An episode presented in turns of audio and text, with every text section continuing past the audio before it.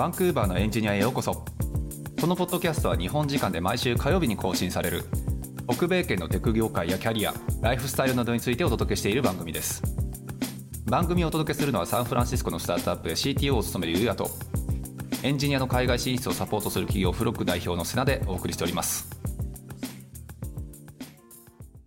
じゃあよろしくお願いします。はい。お。願いします。はい。さあというわけでもうこのポッドキャスト何回目ですか大先生は？三四？わかんない。もうレギュラーでいいんじゃねっていう、はい、大志さんに 今日も来ていただきました。よろしくお願いします。ありがとうございますはい、まあ、というわけで、えー今日はまた大志さんにね、来ていただいたっていうことで、はいそう、というわけで、大島先生、今日はなんでまた大志さんをお呼びになったんでしょいや、なんか、どうやらね、大使がうはい。バンクーバーから帰ったらしいんですよ。帰った。まあ言うて俺らはね、マジか。じゃねえよ。まあ言うて俺らはね、あの普通にグーでね、あの、お別れ会したからね。そうだね。そうそう、うん。盛大にいろいろやらせていただいて、その帰りに、あ、あかん、そうね、あの、いろんなところ行って、あの、はい、いろんなところ行ってね、はい。ちょっと、P だから。あの、はい。そう、楽しい、あの、お別れ会をさせていただきましたけど、あれが何ヶ月 ?1 ヶ月前くらい？そうっすね。もっと前か。五月五月二日日本来たんで四月の終わりとかですかね。あ、じゃあ、もうそんな前なの2ヶ月前だ。やば。そうなんですよ。割と。やばいね。ね、素晴らしい。まあ、というわけで、まあ、前から、あの、大志さんはいつ帰るんだろうっていう疑惑がフロックの中でもありましたが、あ、そうなんですね。だってあなたさ、フロックのインタビュー記事の中での使ってる写真全部東南アジアだからね。まあ確かに確かに。はい 全くカナダ愛を感じない東南アジアのいや好き。好きっすけどね。好きっすけど。嘘つけはい。まあ、はいというわけで、あれですよね。あの、今日はなんでまた、あの、今どこにいんの？日本ですか、まだ。今日本のあの親の家ですね。ね、で、ちょっとまあ今後どういう、何をしていくのかっていう部分と、またちょっとまあカナダを離れた理由が何かあるのであればみたいなところをいろいろ聞ければっていう回とはいいうことで、よかったですよね。はい。ちょっとあの大使のじゃあ軽く、あの、自己紹介みたいな、その、あまあ、そうカナダまでのとか、はい、お願いしていいですか？日本から。はい改めて。はい。えっ、と、もともと2015年に Yahoo 入って、そこからエンジニア始まって、はい。2019年の4月ぐらいに辞めて、2019年、その同年5月にカナダ来て、うんそこから丸4年カナダにいて、4で、年か。今年の、そうですね、本当にな。るほど。2019年の5月2日にカナダ行って、うん2023年の5月2日にこっち帰ってきたんで、本当にえ同じ日わざわざたまたま、たまたま。えー、すご。狙った？いや、狙って、本当に、え、なんか日日本着いてから親に言われて、え？みたいな。そうね。そう、なるほどね。じゃあまあちょっとはい4年間の、まあ何されてたんでしたっけ？こっちでは。そうですね、バンクーバーの方では、えっ、と、アグリテック系の、まあ、スタートアップ、まあ、中規模ぐらいの会社に、で、一応フルスタック JavaScript エンジニアみたいな肩書きで、はい。フロントエンドの React とか、えーバックエンドだと Node.js で、えーうんうんなんか API とか、まあなんかいろいろごちゃごちゃやってたみたいな。フルスタックなるほどですね。はい。はいということですね。てか、俺思ってみれば、タイさんそうか、転職してないのか？してないっすね、確かに。あ、そうか、そうか。なるほどね。はい。そうですね。PR 取ってすぐこっち来ちゃったんで。ねえ、まただからそれも珍しいよね。大体みんなさ、PR 取って、やった、これでビザの呪縛から解放されたから転職し放題だ、みたいな。うん。ね、感じですよね。で帰るっていうのがあるけど、でも確かにさ、前からか、あの、大志さんに関しては、このポッドキャストでも、それこそものづくり会だったりとかさ、うん。なんか自己制作だったりとか、自分でね、なんか個人制作っていうところから非常に活動的にされていたイメージはあったので、僕ははい。その文脈からもしかしたら転職とか、そもそももう組織が嫌になったのかなって勝手に思っていましたけど、まあそうですね。まあなんか、やっぱりそのはい永住権取得っていうのは、まあやっぱり一回やっときたくて、っていうのもやっぱり、まあ乗りかかった船で、まあ結構お金も払ってたし、うんそうですよっていうね。のもあったのと、まあやっぱり、まあ将来的にカナダ帰るっていう選択肢は残したいっていうのはあったので、うん、オプショやっぱそれまでは、はい、そうですね。それまで働き続けようっていうのがあって、うーん。まあそうですね。で、まあその取ったら、まあ一旦、まあある程度お金も貯まった状態であれば、まあはいやりたいことをい、一旦やってもいいかなっていうのはえっ、と、そうですね、去年ぐらいから考えてて、まあ、それで結構お金を貯めてたんで、で、まあ、割としすぐ取得できちゃったんで、まあ、じゃあ、ちょっと一回行くかということで、はい。なるほどね。すみません、はい質問なんですけど、はい。その、一回、あの、永住権を取ったら、ずっとカナダに住まないといけないんじゃないないんですか？あなるほど。大島さんはなるほど本当に知っとるやろうけど、はい。はい。俺が喋るか、そこは？あ、そうですね。多分、その辺はい多分、そんな人は一人もいません、多分。いるでしょ一人もいないは言い過ぎやはい、そうですね。あの、カナダの永住権っていうのは永住してもいいという権利であって、あの、そこにずっと住めよバカ野郎っていうものではもちろんないので、まあ大抵の方はね、大志さんが一番いい例かもしれないけど、まあ永住権取ったのをいいことにっていうことで、次じゃあ東行くだ、アメリカ行くだ、えー日本帰るだっていう人たちが、まあかなり確かに多いのはあるので、一応ルールとしては5年のうち2年間は、えーカナダに滞在しないと更新はできないっていうのはありますが、まあ、それは別に連続じゃなくてもいいので、もう好きな時にまたカナダ来るみたいなイメージの方が永住権取った人は多いですね、やっぱ。なるほど。ということは、じゃあ大使は今もし戻るとなると5年のうち3年間ぐらいはちょっと自由にできるかなあの他の国に入れるかなって感じなんですか、そうですね。これね、ただ、まあ、そういう人がいたよっていう話をするんだったら、はい。あの仮に5年のうち2年いなくって永住権のカードが失効したとしても永住権の権利自体はあの継続してるっていう人が実は多いです。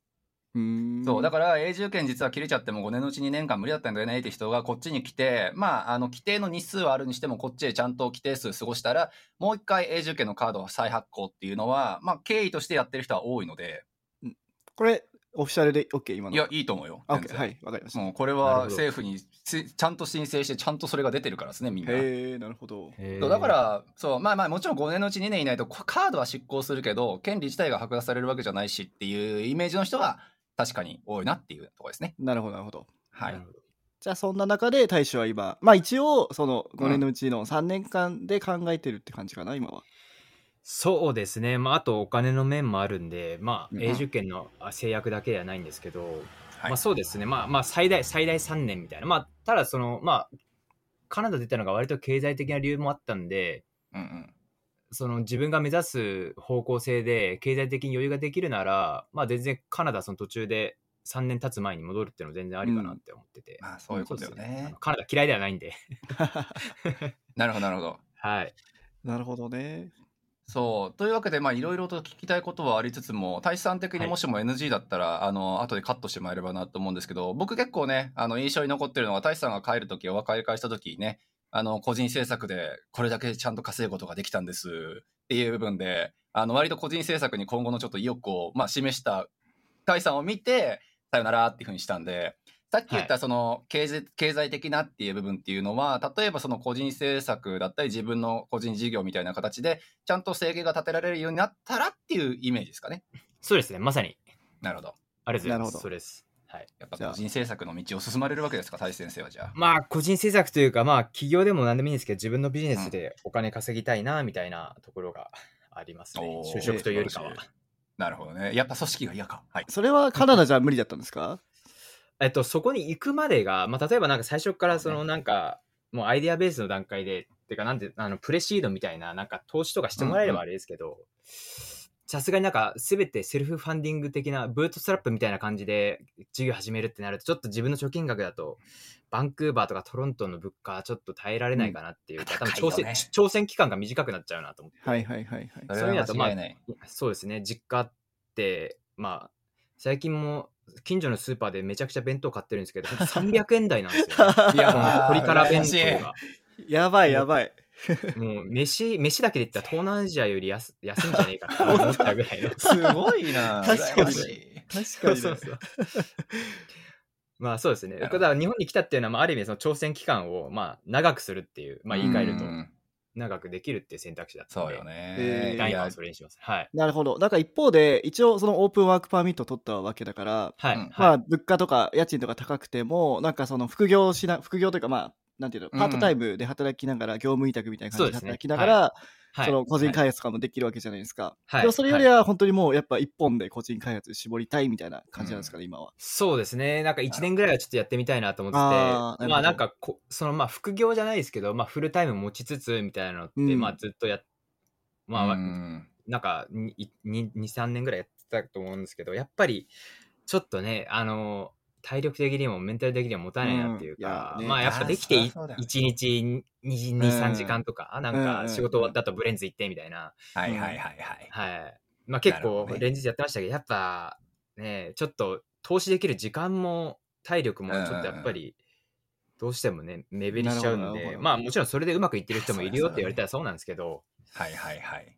いやでもそれはしょうがないんじゃないですか。俺もだって自分の自己資金だけで企業会社持つあのしてる人間として言わせてもらうんだったら、はい。やっぱりバンクーバーにしろ西海岸にしろ高いじゃないですか。とにもかくにも、はい、でおっしゃる通り本当に調整期間が期間が短くなるっていうのはもう本当言う通りだからうん。あのやっぱり、まあ、大下さんはよく知ってる部分だと思うけど北米圏に特に西海岸でビジネス回すって基本はやっぱり出資ベースだからね、はいあのどれだけ投資家のやっぱりファームに入ることができるかとかアクセラに入れるかとかそうやっぱりその起業してこの街で得られるものっていうのを享受しつつビジネス回すってなると出資ベースでビジネス回さない人には辛いとこだよなっていうのは、まあ、 agree しかないところですね正直。うん。いやー確かにね。そうなんですよね。すぐにね、やっぱそのお金になるというかね、そのマネタイズできるような、えービジネスじゃないとね、で特にはないので。まあカナダとか、うんうん。ちょっとわかんないけど、その、あれですよね、金利も高いんですもんね、もしお金借りるってなっても、事業をやるってなっても。間違いないんですよ。特にこっち今ねもうバンバン金利上がってるから今ビジネスやるって人たちはもう泣くしかないと思うんだよね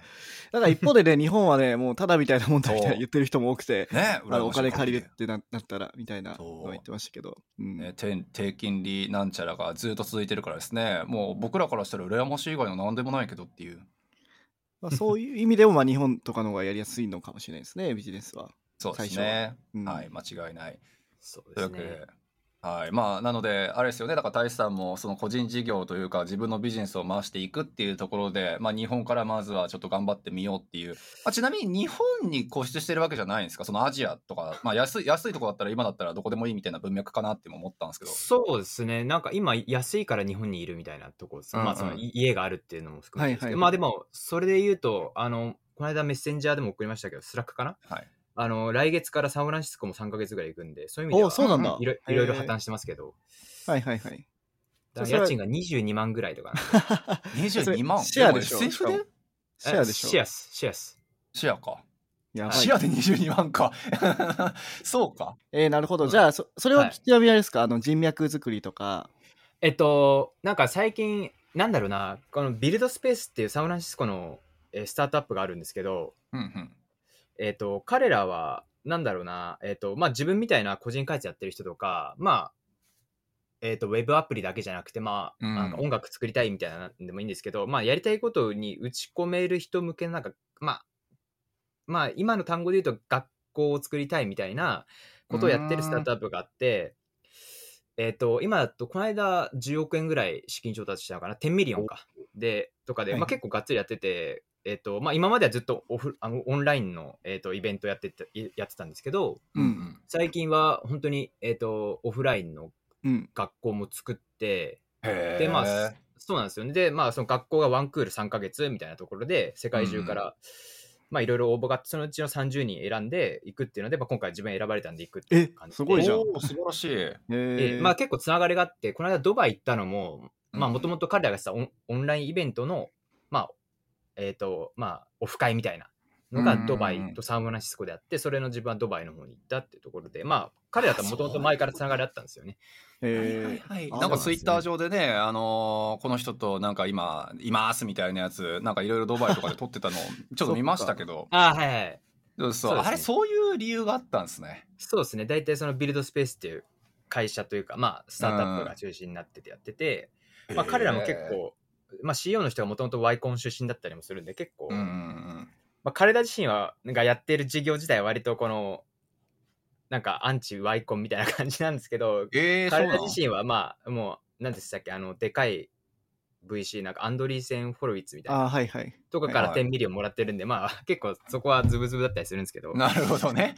そうそうそう。なんも怖いあの悪いこと言えへんやんっていう。なんだろうな、なんかあの、もうめちゃくちゃ最初からユニコーン作るぜみたいな人たちはい向けの、えっ、と、そういう人たちを支援するのってもう世の中にいっぱいあるじゃないですか、そのいわゆるなんうんうん。うんかアクセレレーターみたいな。アクセラアクセラレーターだよね、はい、アクセラレーターみたいなのはたくさんあって、はい。ただその、ユニコーンとか作りたいわけじゃないんだけどみたいな、なんかそのちょっとし一段下がった人たちを拾うところが多分今まであんまなくて、うん、なるほどね。多分それを多分ビルドスペースはやりたいのかなと思ってるんですけど。は、あ、なるほど、ね。面白いね、まあそうだよね。なんか出資じゃああれかな？別に投資家さんがバンバンいてなんかその来てくれた人そのビルドスペースにいる人たちにバンバンお金渡すっていうよりもネットワーキングだったりとか。あ,、なるほどね。とかまああの本当に事業の進め方とかアドバイスはするんですけどうん。まあ自分たちと、まあ、彼らとのお金のやり取りって本当になくて学校代、はいはいはい。まあ、学校というかそのイベント代とかもタダなんで。うんなるほどね。そうですね。彼ら自身はそのガバメントからお金もらったりとか別のへー B2B 的なことでお金稼いでてはあ面白いですね。そうですね。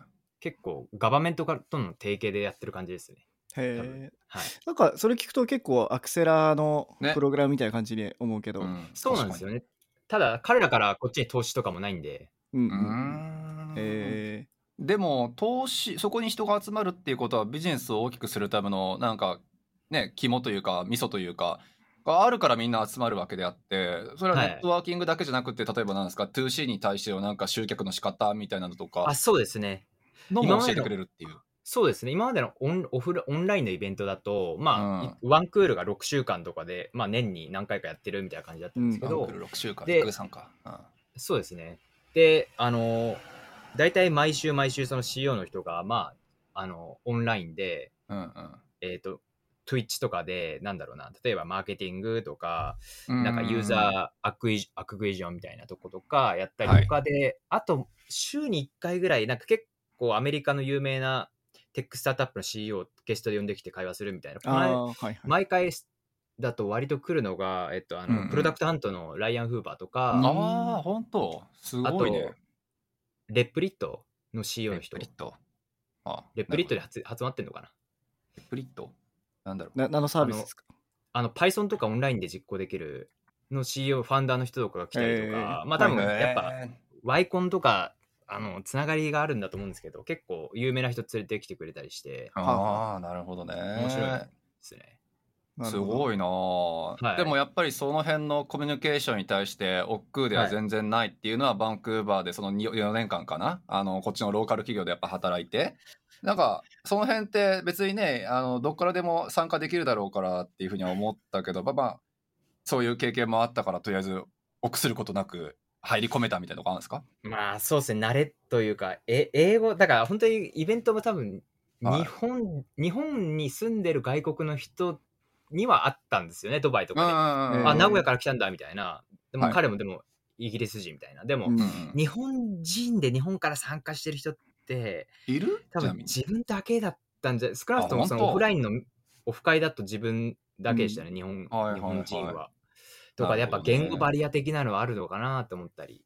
まあそうよね。まあそうよね。そうですよね間違いない間違いない。まあでもでもそこはでも、まあ、いある種美味しいとこ取りじゃないですか。日本っていうそのフィールドから参加してる人が一人っていうのって、まあ注目はされやすいだろうし、ね、市場が大きいのはまあやっぱり知ってる人も多いだろうから、そうですね。確かに。素晴らしい。なるほどね。そんな経験をされていたんですね。なんかてっきりもう日本帰ってずっと引きこもって、ね、チコチコ作作ってるだけなのかなって思っていたら、すごいね。ちゃんと考えてたんだ、やっぱ。割と海外。外出てるんですよ、最近。お金がないんですよ、もう。お金がない。なるほどね。バンバン飛行機代高いし、みたいな。ド確かに高いし、みたいな。さあパトロン的な人ってつかないんですかね、普通つきそうじゃない？えすどうなんですかね。えここで募集してみたらちょっと誰かパトロンっていや、本当に、いや、ぜひぜひ。あの、というかあの、はいあれじゃない？普通にそのビルドスペースとかの選ばれたとかって、まあ、アクセラみたいな感じじゃん。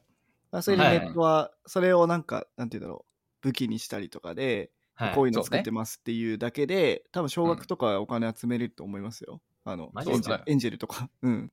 そうね間違いないなんか割とそういう今の活動やったら日本でほぼ一人ってなったらもうその看板だけで金なんか簡単に集まりそうだなって気がしたけどちょっと後でじっくりメッセンジャーで話してもいいですか？まあ最悪さまあなんか、まあ、クラウドファンディングみたいなやつでも集まるやろうしなんかやり方いろいろありそうだなって気がするよね。ああ、それ頭なかったな。全然、なんか、そう、そうなんですね。なんか自分がやってることであんま特別感を自分では感じてなかったんで、ちょっと、なるほど。あでもなんかむしろ大使はい。なんかそうやって他からお金集めるの嫌なのかなみたいな自分のお金でやりたいのかなみたいな感じで。あとはそういうアクセラとかもなしで本当に自分の力で個人開発していきたいのかなって思ってたからあ結構意外と普通にあの企業の道行ってるじゃんって思ってねえ間違いない間違いない。思った以上に企業の道やったわ。うん。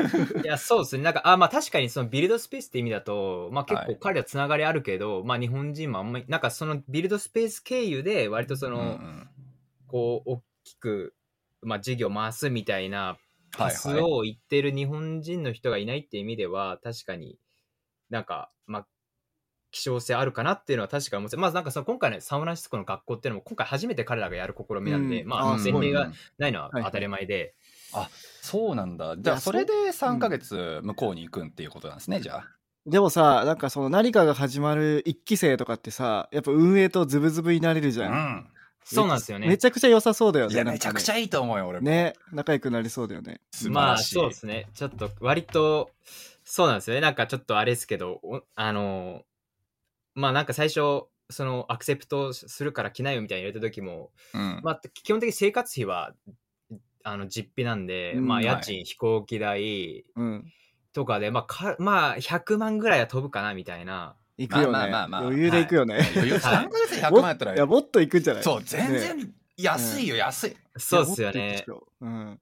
まあそうですね。で、まあ自分の貯金の何分の1は一気に30分で飛ぶんだなっていう。でまあちょっと迷いましたよ、正直。いやでもいやいやそんな100あ万そそこいやそこらはいや違う。はい。もうだって100万そこらは全然金出す人いるから本当に。おそらく。おそらくというかまあはい普通に。はい。そうそう。だっなるほど。てまあ完全に考えようによってはだけれども俺ら出すっていうのもありだからねそれだったら。おーい。そうそうそういや割とありだと思うよ。ブロック側でそれをもちろんまあ経験をシェアしてくれるっていう前提やけども。株でしょ株シェアでしょ。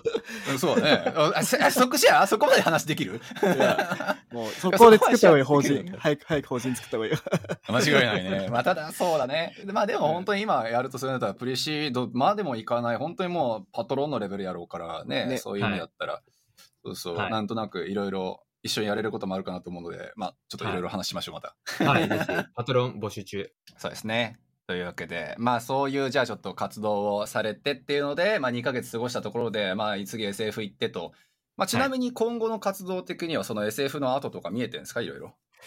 その後をちゃんと SF で掴みたいなみたいな。んで、まあ昨日もちょっとあのビルドスペースの CEO の人に結構長文メール書いてたんですけど、まあなんか、ラブレターあのラブレターっていうかこういうのこういうゴールがあるんだよねみたいなところで、うんまあ自分のゴールで、まあ自分のビジネスで、まあ就職しないでもう生きていけるようになりたいみたいなとうこんだなるほど。と、まあはい自分の作りたいもので生きていくとはまた別なんですよね。うんうんうんで、まあ割とそういう意味だと経済的な部分が割とちょっと先に出てくるところがあって、はいはい。まだ自分だと直近の目標が例えば、えっ、と、まあ、典型 MRR みたいなうんうんうんうん。ところとか設定すると、やっぱり今みたいな B2C のアプリを作ってる状態だとちょっと難しいかなっていうのはちょっと思ってて、まあ典型 MRR だとまあ日本円に直すといくらぐらいなのに月300 130万ぐらい？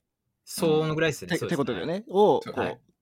定定常的にこう集められるようなサービスだよね。って考えるとやっぱり、えーとまあ、B2B が多分じその自分のゴールを達成するって意味だと多分やった方がいい切り替えた方がいいんだろうなっていうのは思ってて、B2C から B2B への切り替えですね、なるほどね。それを今日ぜひあのお二方にも相談したいなと思って。まあこれはポッドキャスト終わった後でもいいですけど。もちろんもちろん。そのまあまあその回また別でやりたいよね。ね別でやりたいよね、それはまた。いや要はそうですね、うん。あのうん。B2B やったことないんでうん。もうなるほどね。本当にこう何からまあ例えばそれこそはいそれはでも大島さんでしょ、今は。俺もだって言ってしまうと B2C の経験がほとんどだもん。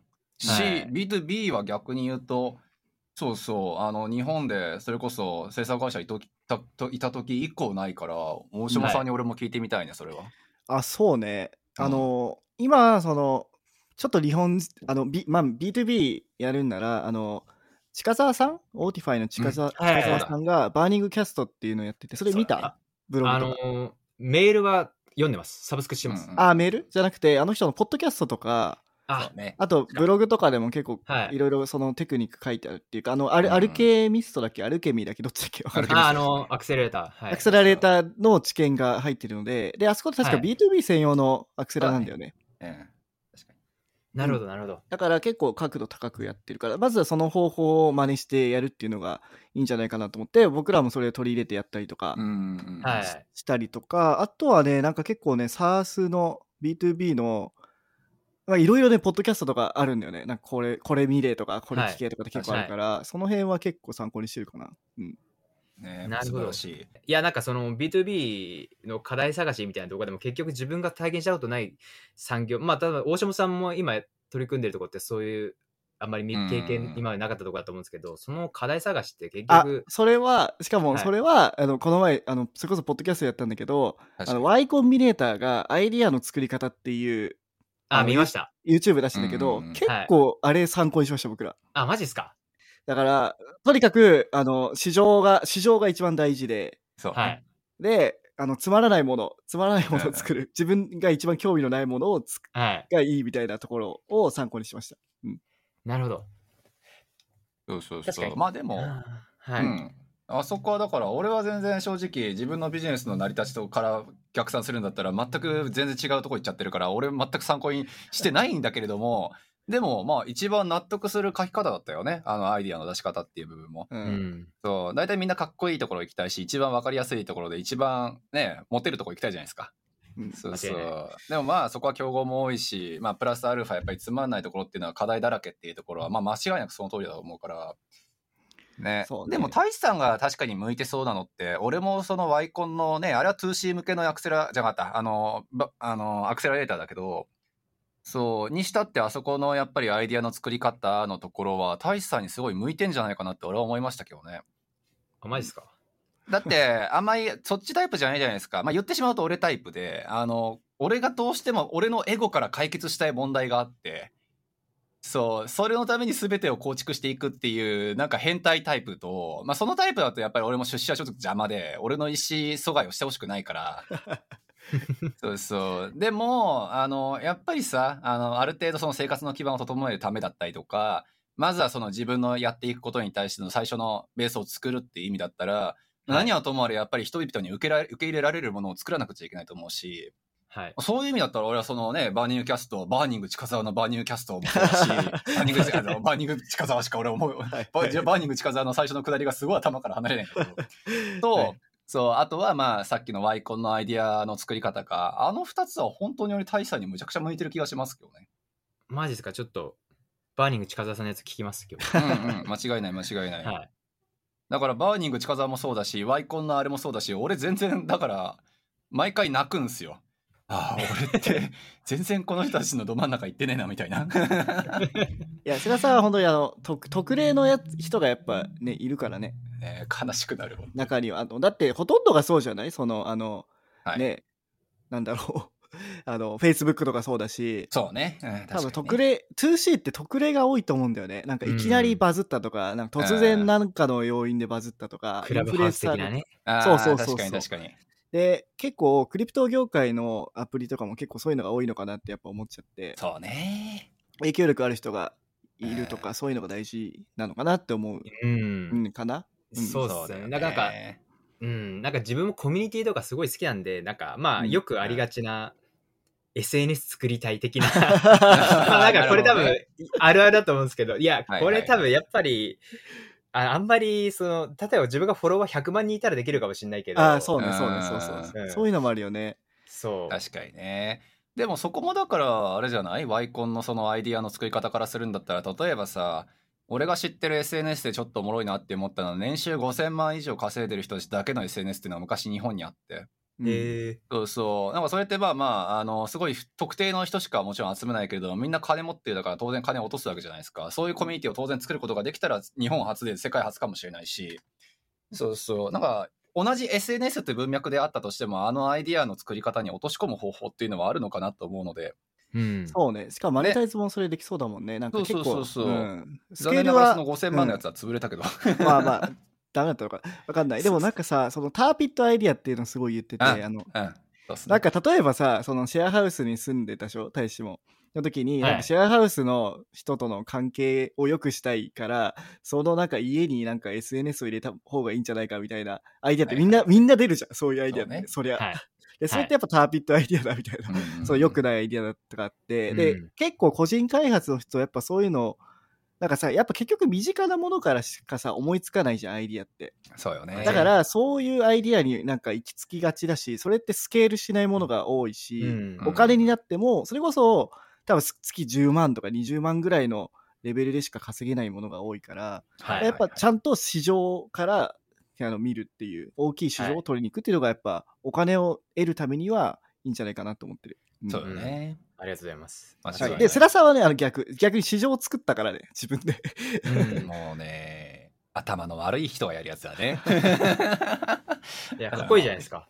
まあまあ、特例、特例中の特例一か番だからスケールがしにくいタイプだよ、本当に。そういうのあんのかな逆にその、あ聞いたことある大使なんかそういう自分、あの逆に市場を作ったみたいな。あ、でもあれ、オープン AI とかそう？そうね ?LLM の。まあそこは確かにそうですね。新しい技術系はそうああ、そっかそっか。そうだから特別でめっちゃ技術があればそれはできるよね。うん、そうね、はい間違いない。確かはい。まあ、というね。あとはでもあれじゃない？そのさっきの例えばターピットアイディアで一個、まあ、ポッパッと頭をよぎったのは、例えばむちゃくちゃスケールするやっぱりど真ん中のビジネスを一個やるっていうのは、あの企業であればそれをやんなくちゃいけないと思うけど、例えば個人であったとすればさ、あのターピットアイデアベースでまあマンスリーのトラフィックなんか1万くらいしかないですみたいなもんあったとしても、それを例えば100個運営すれば、まあそれはそれなりのあの ボリュームになるみたいな。賢いねそれができるのは、俺は個人だけだと思うんですよ。に。確かに。ブレブレのブレブレ。それおもろいね。面白いっしょ俺でもねいや全然ありだと俺は思ってて特に大志さんみたいにまだ人も雇ってないしまあ方針がブレようが何しようが自分の勝手じゃないですか言ってしまうと、うん。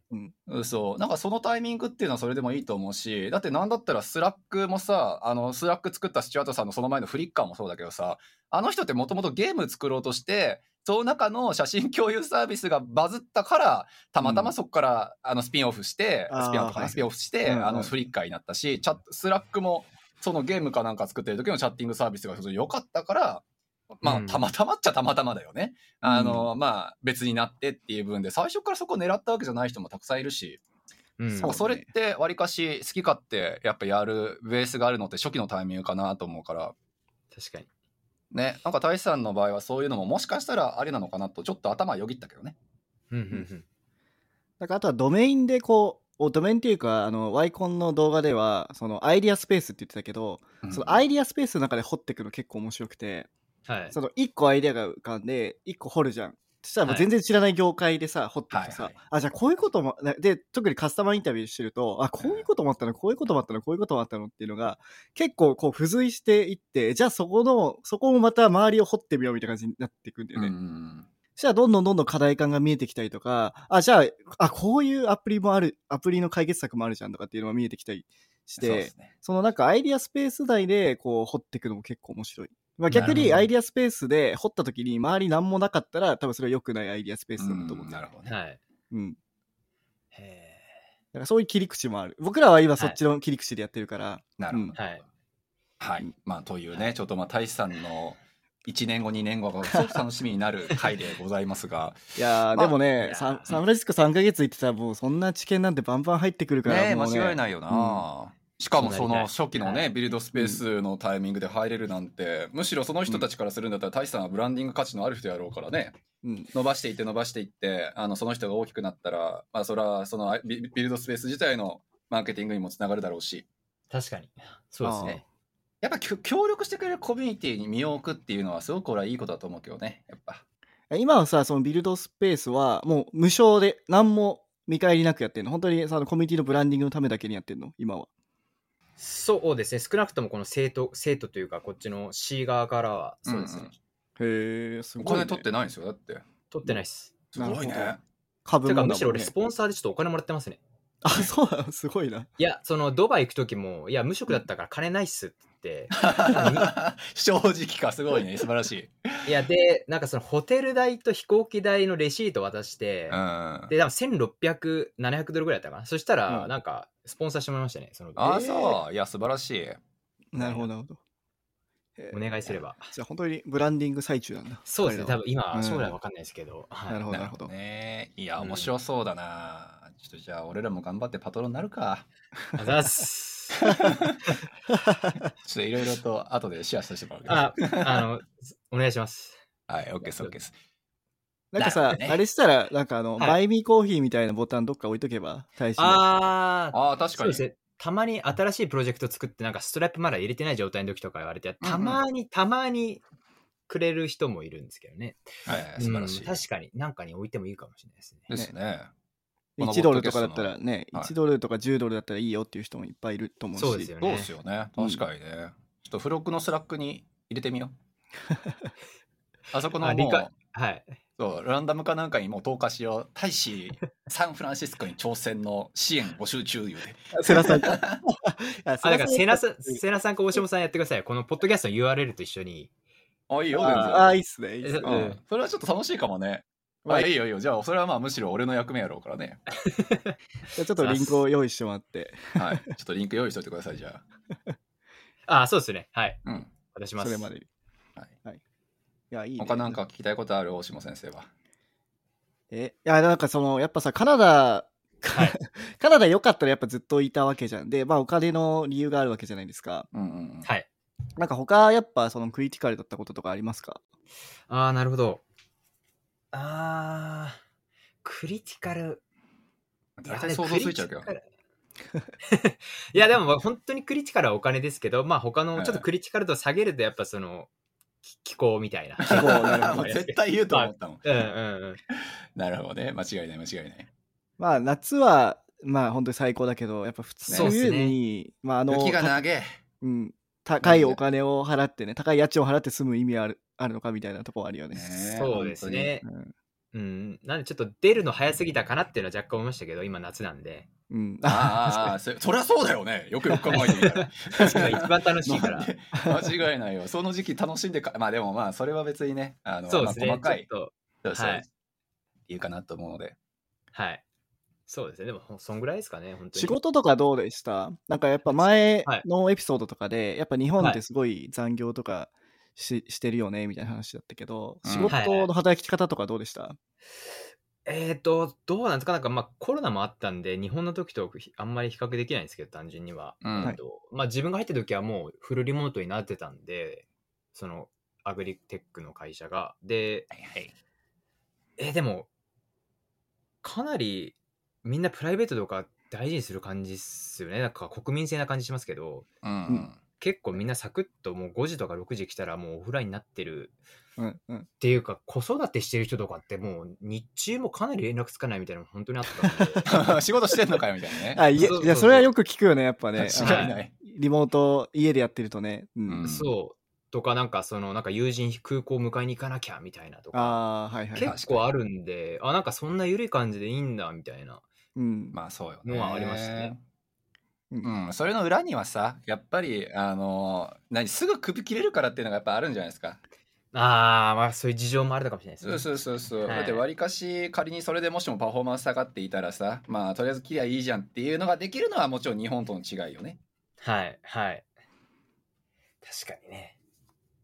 まあ、じゃあ比較的、うんまあ、何まああとやっぱ交渉が効きますよねなんかいろいろ。なんかがっちり決まってこの枠からはみ出しちゃダメみたいなのってうん。まあ日本だとありがちかもしれないけどこっちだとまあ自分もなんか最初午前中眠くて働けないなっていう時、うん。そう午前中働かないわって言言ってたんですよね俺マネージャーにもう、よくある。午後から長めに働きますわって言って。すごい。すごいねそれ。あこれいいんだみたいなうんいやそんなもんじゃない？基本的に。なるほどね。だって普通になんか、まあちょっと昔の話になっちゃうけど、iPhone の発売日にちょっと iPhone の列に並ぶから、今日休むわっていたよ、普通に。大事。まあでもさそれはみんな事情があるんだからさ、うん。そのねパフォーマンスっていうかさその本当はい。に重要な時以外はさ、ねいいじゃんって僕もやっぱこっち来てやっぱすごいそういう気持ちになっちゃいますけどね。どうなんだろう？やっぱ日本とかっていまだにやっぱもう10時7時とかだったらリモートでもその時間ずっとこう机の前にいないとダメみたいな。なんかまあね。動画つけられてるみたいな感じなのかな、うーんどうなんですかね。大島さんはだからこれからなんじゃない？人雇ってさチーム大きくなっていってっていうので、はい。そのうちでも引き続きそれ言えてるんだったら多分もう大したチームはチームの多分その規律で。ああそうそう。だからそうだからやっぱり SF の人とかって高いじゃないですか。高いね、うん。で、それでリモートワークだと、やっぱ正直、やっぱリモートワークって普通のね、仕事よりもね、いろんなことが起きるから、正直はいはい。パフォーマンス悪いと思うんですよ。でなるほどね。コミュニケーションもね、あの、できないし。っていうので、やっぱ SF のエンジニアとかは雇いたくないなっていうのは思ってます。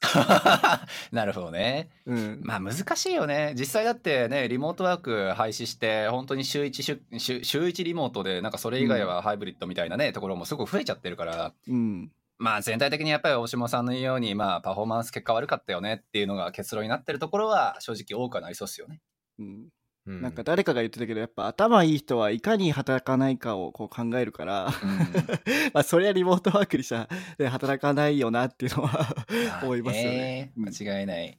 あとはまあ文化じゃないですかやっぱそのね GitLab にしろなんか Shopify にしろもともとがやっぱりそのリモート文化でコロナ関係なしに、はい。ね、回ってたところに関してはまあ引き続きなのかもしれないけどいきなりそんなコロナになったからじゃあフルリモートにしましょうっていう部分で全部がついていくわけもそれはないよねっていうのもあってうん。確かに。それはそう、うんなあなあになっちゃいますね、そこはね。そうだからまあはいいろいろやっぱり今露呈してきてる段階なんじゃないですかね。はい。うん。確かに。なるほど。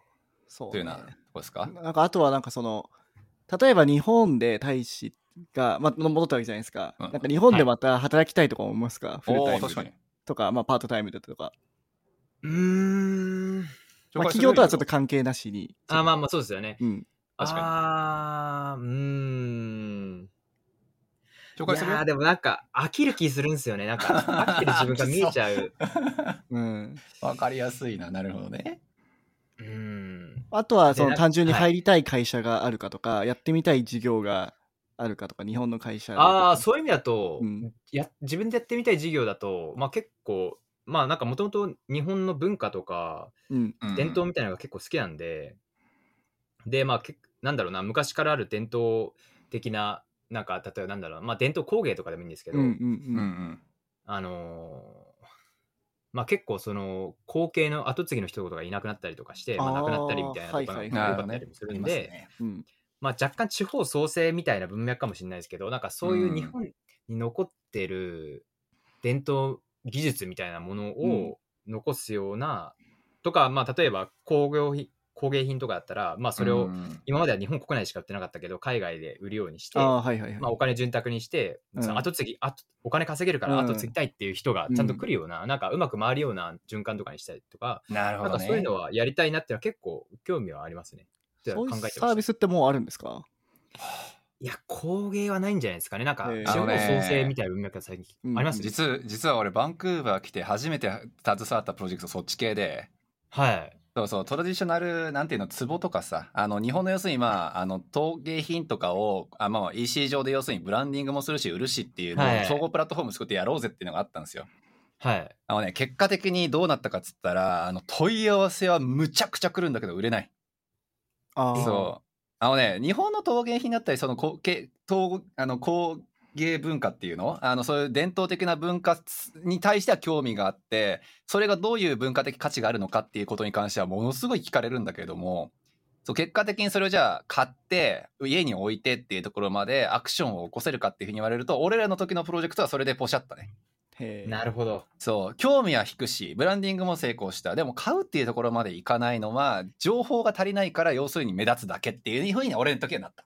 へえ。それ 2C なるほどね。2C あの 2C 2C も 2B も全部まあ本当にプラットフォームとしてそういうのを作ってるあの扱ってるよっていうのを歌っただけなんで、うん 2B2C 両方にまあフォーカス当てちゃったのも悪かったかもしれないねそこはむしろもしかしたら集中してもよかったかなと今思ってはやるけどそうっていうのあったんでぜひもしそれやるんだったらあのーいろいろねまあ僕のその知見レベルだったらアドバイスできるかなと思うのでいろいろはい。ありがとうございます。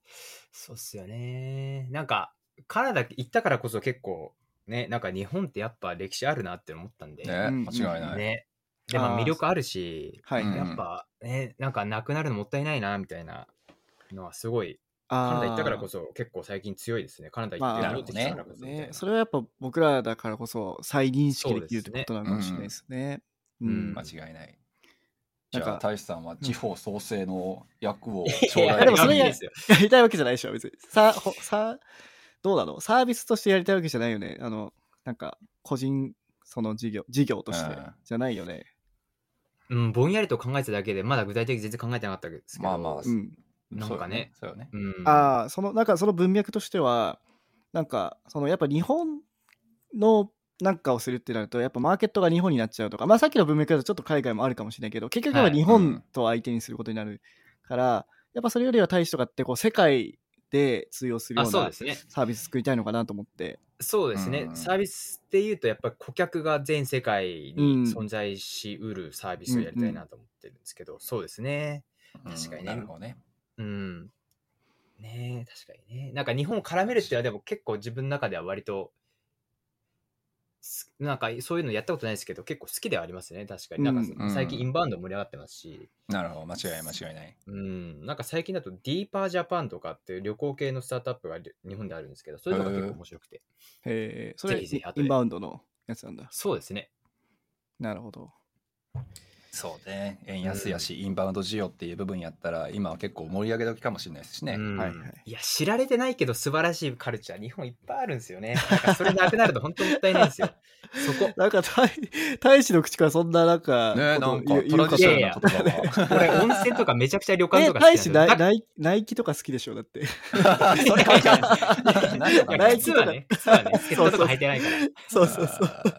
うなるほどね。靴はみんな大体ナイキでしょ。でも日本の文化が知られてない理由ってさシンプルに外にやっぱり日本の人がいないからだと俺は思ってるんですよね。うんうん。伝える人がいないじゃん。逆にそうのん。インドにしろ中国にしろわけわかんないからこっちにいるから勝手にチャイナタウンとか作って勝手に中国の文化を入れていってるわけじゃないですか。それは知る機会も多いわけで、はい。ねえそこからのブランディングっていうので自分たちの国もそれは貢献もしてるだろうし。うん。うん。なかなかその辺はね、外になかなか outgoing でない日本っていう文化を守るために外国のリソースを使ってか顧客とかも含めてっていうのっていうのは、なんかそもそも論としてっていう部分で動くか、なんか必要があるのかなっていうにもちょっと思いましたけどね。うん。なんか、そうですね。ただなんかツイッターとかやってて、うん。みんなが本当に日本にめちゃくちゃ興味があるのは確かにあるなって思ってて、なんかもうインプレッションが、じゃ日本ネタがすごい高いんですよね。なるほど、なるほど。本当に。なんか俺の個人開発ネタとか全然バズんないですもん。あ、すみません。YouTube とかなんか人気のやつあるよね、結構。その、はい。おおそうかそそううか、確か日に。本人じゃない人がやってる、日本を紹介する YouTube とか、そうですねめっちゃ人気だよね。そうですね。ただなんか、いや、日本人じゃない人が日本紹介してどうすんねんって、俺ちょっと、いやおなんか、あとなんかたまになんか、生きがいとかなんかさ、単語紹介したり、別に生きがいとかやりがいとか 使わねえよみたいな、そう、やりがいとか。いや、なんかもう、なんかその、いや、た多分やっぱ日本あっちの人から見ると、そう、生きがいとか、お面白いコンセプトとか紹介したのかもしれないけど、なんか、あなんか今の現代日本人の肌感とは若干離れた紹介の仕方とかやっぱしちゃうじゃないですか。まあね、ーまあまあね。ね。なんかで日本人の人たちが、はい。その人たちが結局インフルエンサーとして成功しちゃってるからもうしゃあないとこあるんだよね、きっと。うん。そうこの間も俺 YouTube でなんだっけな京都か神戸か知らへんけどなんか厚焼き卵がめちゃくちゃ美味しいっていう、なんかそれだけをずっと特集してる YouTuber いてめちゃくちゃしかも再生数伸びてんのよ。はいで。それのせいでっちの、こっちの人ってこそうことっち。うん。えでその厚焼き卵のなんか日本のどこぞっていうお店がもう長蛇の列でみたいなのってっぱ生まれるから、ーはい。誰もだって日本にいてさ厚焼き卵に並んで買おうとは思わないじゃん多分。そう。なんだけどまあまあ。うん。そうそう。それもだからインフルエンス力がやっぱあるからなせる技だろうしもちろんそこがむちゃくちゃ美味しいのも本当だろうしね。まあ間違いないですね。そうそう。だからまあ結局そこって力ある人間が勝っちゃうしその人たちが広めるよねっていう部分だと思うから、なかなか難しいよね。自分たちのその目線から見た良さっていうのを人に伝えるっていうのってつまり自分がインフルエンサーになるっていうふうに俺は聞こえちゃうから、ねうん。うん。え。うん。いやインフルエンサー、日本人のインフルエンサー、英語喋る人なんていないですもんね。しないもんね。ほとんど。うん、確かに。結局。じゃあ日本人を全員英語喋れるようにしようっていう授業になる気気もするなんか。そこから？そうそう。いやいやでも割とリアルにそれ結局そういうことになるのかなって俺は気がしてるけどね。うん、だなんか英語能力となんか自分の日本の国を客観的に見る機会みたいなあーそうね。国出るっていうのは結構でかいかなと思って、そうね。うん、間違いないじゃあ帰ってきてさ、4年ぶりぐらいですよね。はい。うんうん。で、まあ住んでみて、まあ実際に帰って住んだわけじゃん。なんかその、実改めてここが良かったとか、なんかそういうのありますか？えー、っとなんだろうな。まあ ご飯が美味しいとか 本当になんかご飯のレベルが違うんですよね。なんか。そりゃそうだろう。ん。日本いやだから厚焼き卵とか言ってる場合じゃねえよって話。日 本まああと温ス泉とか。ーパーの弁当弁当はい。が美味しいってレベルってこと、えー。うん、もうなんか、だって、あ、うん、そうっすね。もうそれもそうだし、なんか、なんだろうな。なんか、まあ、昨日とか上野とか浅草とかもいたんですけど、うんうんうんそこら辺回ってて、なんだろうな。なんかやっぱ、なんかそのモダン、モダンさと、街のモダンさと、その、例えばなんかビルの狭間にめちゃくちゃ細い、なんかあの神社みたいなのあったりするじゃないですか。うんうんうん突然出てきたりみたいな。うんなんかあの、伝統と現なんかモダンのミクスチャー具合がうまくできてるのってなんかなかなかなかなかすごいなと思って。確かにね。カナダにいるとそういう昔のものってあんまないもんね。やっぱまあ歴歴史がないと、史が浅いからね、うん。まあまあまあそうですね。うん、うん確かそれに150年の歴史のカナダを加えたらもうかわいそうになってくる なんか大志さんってそういう人だったっけ？あ俺でなんか俺なんか俺タトゥーをすごい好きですけど入れてないのは本当に温泉が大好きすぎてな。んでやねん。あなるほどね。それ奪われたら俺は生きていけないと思ってタトゥーは入れなんかもっとさ、ナイキだロードバイクだそうそうそうそう。ね。そうそうスケボーだなみたいなわかんないヘイヨー、What's up? みたいな、こう。そうそう。いやいやいやまあまあ確かにそれ好きですけど。まあでも、はい。なんか改めて日本の価値ってあるなみたいな。でなんかやっぱ失われるのもったいないなみたいな感情は強いかもしれないです、えー、いやなんかそこへやってほしいな。実はあの僕の前職のそのラーメンヒーローとかまさにそこでそ。ああ、まあ日本の、まあ、食文化でいうとやっぱ寿司とラーメンというのは今やっぱ結構、まあ、天ぷらとかもあるけどあの辺うん。もう世界中の人が知ってるような状態になってるわけだよね。だからそれをうん。なんか、でもアメリカにはなんかただの出汁とかも知らない人とかがただ味噌になんか麺ぶち込んで これラーメンですみたいな出しレストランとかもあるみたいで。でそういうだからそういう特にその田舎部のところでそういうのがあるから、じゃあそれをこう世界中に美味しいものを行き届行き渡らせようっていうのでそのオンラインでこうラーメンを売り始めてみたいな、そうい。う文化をこう、はい。なんか日本の文化をこう世界に知ら 知らせるみたいなのをやってたわけなんだけど、そういう文脈も全然あると思うから大使もなんかそういうサービス、はい。結構僕僕結構個人的にそれも面白かったからやっぱややりがいはすごいやっぱあったね。なるうん。確かにやりがいすごい強そうですよね、うん、ねでなんかないななぜ俺なのってさあのそのワイコンのさ動画にもあったけど、はい。なぜ自分がやるかって結構大事でもうだって日本っつったらまあ俺じゃんみたいな思うよねやっぱり、まあそういうことだよね、うん。セルフブランディングの一環だよね、そういうのも。そうそうそうそう。うん。間違いない。確かに、うん。うん。それは間違いないですね。うん。なんで。じゃあ、それやるときは、ねね、間違いない。じゃあ、それやるときは、多分大下さんがもう前走ってんだろうから、あのーなんか、いろいろと知見を共有しつつ、大下さんとこのサブビジネスみたいな感じで、大さんとこがやってもいいのかもしれないよね。いいじゃないですか えっていうかさ、マジ大使ぐらいしかさ、そのバンクーバーのエンジニアの中で、その企業とかにすごい興味がある人いなかったそうね、実際だって、うん大志さんだけだったからね、うち経由でそれこそ会社作るの手伝ったのとか。ああ、そうだよね。ありましたねそう、俺だからあれから、あ、大志さんみたいな人が今後100人、200人来るのかなって思ってたら、うん。ってなくなったからね。そう。そう。やっぱりなかなかね、そう、プレイヤーは多いけど、その会社作るとかっていう分が本当に壁をすごく感じるんだよな。まあ、いいんだけどね、別にエンジニアを目標にすることはすごいいいし、難しいと思うし、そうだね。いいんだけど、やっぱそれ以上の人が出ないと、やっぱ、それを、その下の層を支える人たち、下とか上とかないけど、まあ、うんそういう人たちがさ、ね雇用を生むじゃん、結局。間違いない間違。で、そこでだから日本人がこう、雇われたりとかもするわけだからさそうなん。だよね。で、それってやっぱ中国とかではそれが起きてるわけじゃん。実際に中国人とかは。だから、そういう人増えてほしいなって思うけど、いないから、で、大使いなくなっちゃって、すごい寂しくて。そう嬉しいな。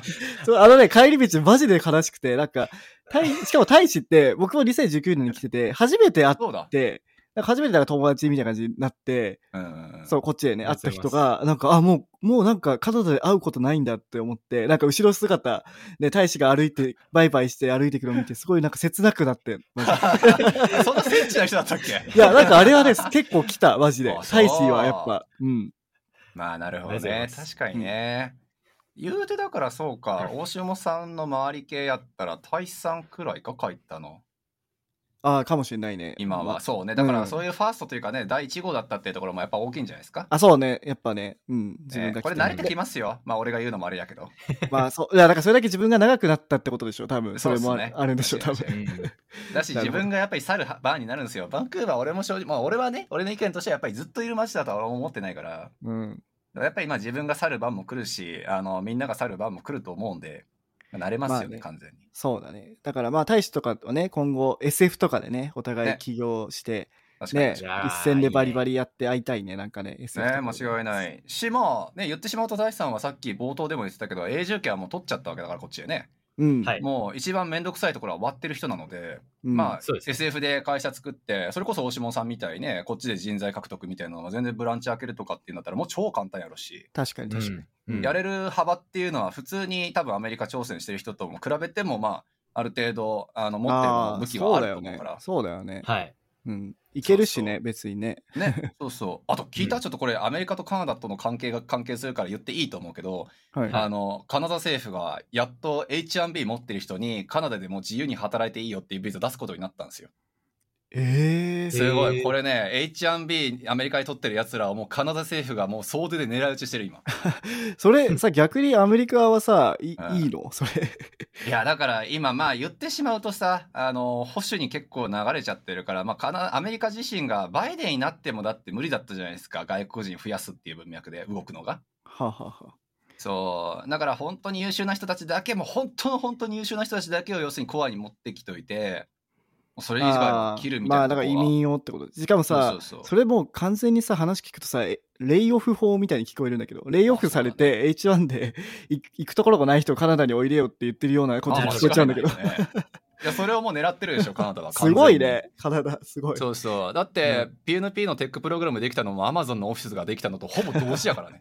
もうどんだけ隠すつもりないねんっていう、露骨な。露骨なねはい。それだけやっても0.7%はアメリカに渡っちゃうっていう非常に悲しいのがカナダよねっていうのはあるよね。まあね。やっぱさそこは大してやっぱその tech city としてやっぱ面白くなかったやっぱバンクーバーは。うん、なんかあんま tech city 感な。か、なんかトロントの方がよっぽど tech city 感そうねな気がしますけどね。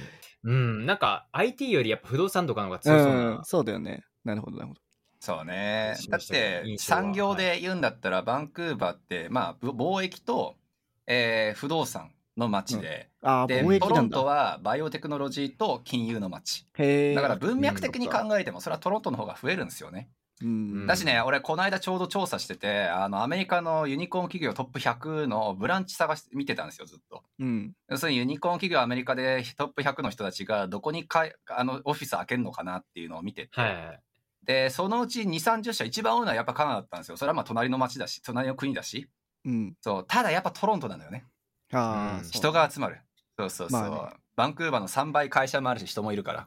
なるほど。なるほどそう。で東京にブランチ開けるっていうところも多かったんだけどほとんどがセールスとアカウンティングだねああまあまあそう。だから開発拠点点として見るんだったらおっしゃる通りやっぱりトロントなんじゃない？やっぱ。なるほどね。うん。そっか。じゃあまあトロント行ってたらまただでもね大使は別にカナダの永住権持ってるわけだから次トロントに行く選択肢もあるもんね。そうですね。なるほど。だから付録系で言うんだったら一番美しいパターンですよ。ビザが取りやすいバンクーバーでしかも PNP ですよね多分大使さんも。はい、そうです。そう。だからもうそれでパパッと永住権取ってちゃちゃっと次のじゃあトロントでも何でもっていう人だからもう一番ど真ん中じゃない？そうですね。はい。確かに。うん。まあという感じですかね。なんか最後に大使から言いたいこととかあったら。うーん、パトロン募集中？思いついちゃった。パトロン募集かいや絶対あると思うけどね。もちろん情報シェアはしてもらうけどっていうので。そうですね。まあそこは、のおいおいね、あの、瀬名さんとじっくり話さないといけないと思うんで。そうですね。もしよかったら え次はさあのちょっと忙しいかもしれないけどぜひあの SF でああのそうね生活し生活してる、まあ、ちょっと経った時から、あ落ち着いた時はい。にぜひあのいつぐらいですかそ全然れって？確かに7月、俺があっちいるのは7月8からはい9月26までですね。あーじゃあ80日間ぐらい。はい。なるほどじゃあ8月とかに、はいあのぜひそのどっかのタイミングで、うんうん。うん SF どうなの？とかその調子どうなの？みたいなの聞いてもいいですか？そうね。はい、ぜひぜひ。あー楽しいね。なんか。か大使を追うの楽しいね。ねえ私もどうしてんだろうかでしょいや素晴らしい。ちょっと俺も興味あるからね。はいということで。ですね。はい。じゃあ、はい。すいません。ありがとうございました。ありがとうございます。そうですね。ありがとうございましあた。はい。このエピソードを聞いたあなたの感想を Apple Podcast のレビューでお待ちしています番組チームでコメント欄を全て読んでいますので、えー今後の番組を良いものにするためにあなたの感想をお待ちしています。Spotify でお聞きの方は番組フォローを忘れなく。フォローするだけで番組のサポートにつながりますのでご協力お願いします。